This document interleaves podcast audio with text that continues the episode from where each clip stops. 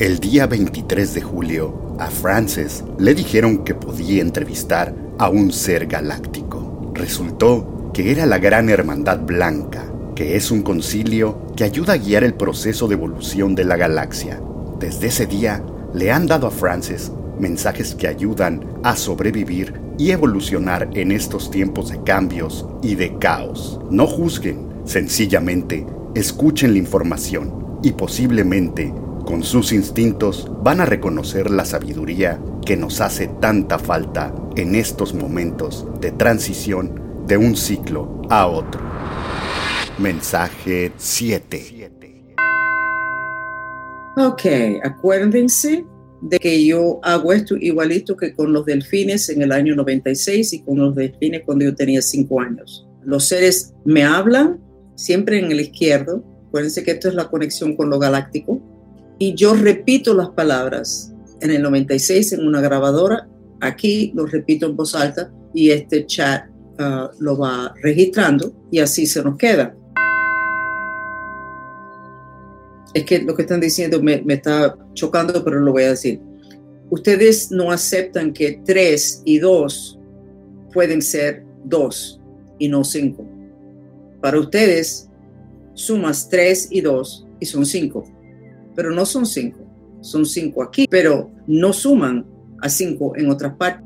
¿Qué tiene que ver con este proceso de cambio de vida y con la intención de nosotros, la hermandad, de que ustedes, el máximo número de ustedes pueden pasar a la otra frecuencia, primera tanda, porque van a haber tres tandas.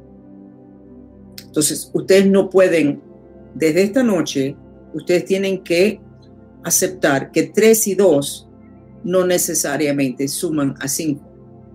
¿Qué significa eso? Que lo que ustedes están viendo, ustedes ven algo feo y todo el mundo está de acuerdo que eso es feo, malo, no pueden asumir que eso es feo o malo.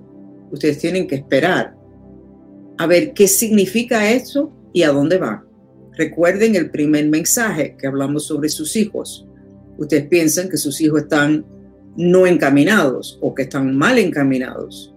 Y les recordamos que si ustedes siguen a ese hijo a ver a dónde va, van a aprender muchas cosas importantes para ustedes y finalmente para el hijo también. No pueden ya asumir que algo es bueno o que algo es malo. Tienen que sencillamente ser observadores para ver el porqué de las cosas, qué significa para ti, y a veces hay que esperar un buen rato, no un buen rato, sino horas o días, a que finalmente ustedes digan, ah, ya entendí eso. Wow, ya lo entendí.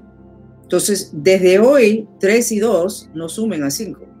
3 y 2 son 3 y 2.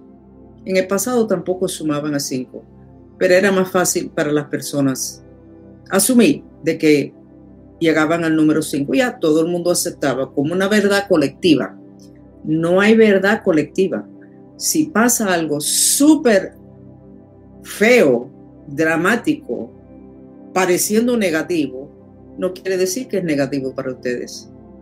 Podía ser un despertar para su familia completa, una sacudida. Inicialmente ustedes lo miren y dicen, eso es horrible, Dios mío, pero si ustedes no dicen eso y sencillamente miran, se van a dar cuenta que su familia se despertó con eso que pasó. Ustedes no llevan pidiendo que su familia se despierte. ¿Cómo pensaron que se iban a despertar? ¿Con un switch de, la luz? Puede ser que sea un evento.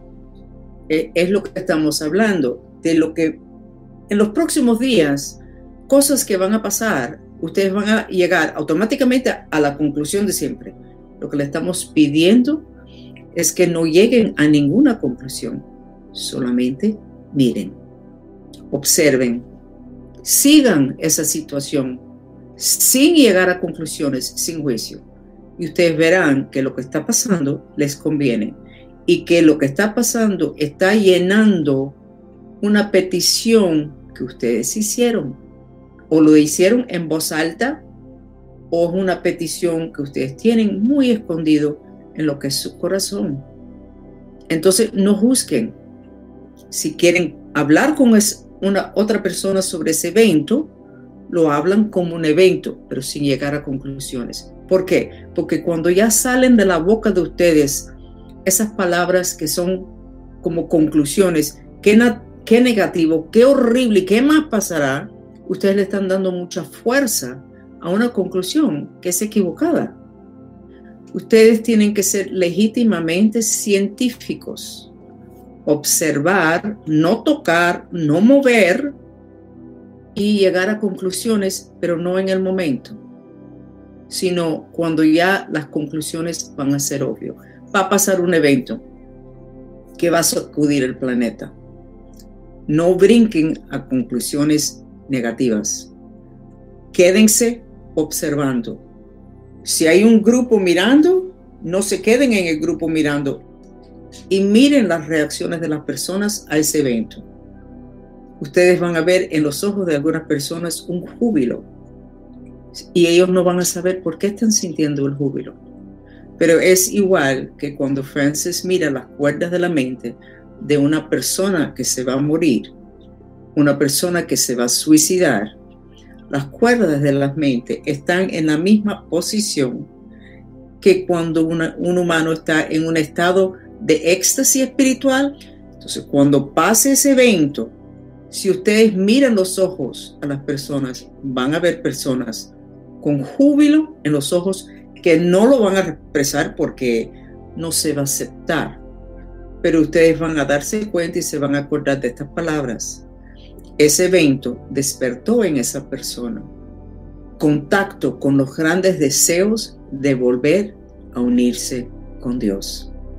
Este es el mensaje para hoy. Mucho cariño.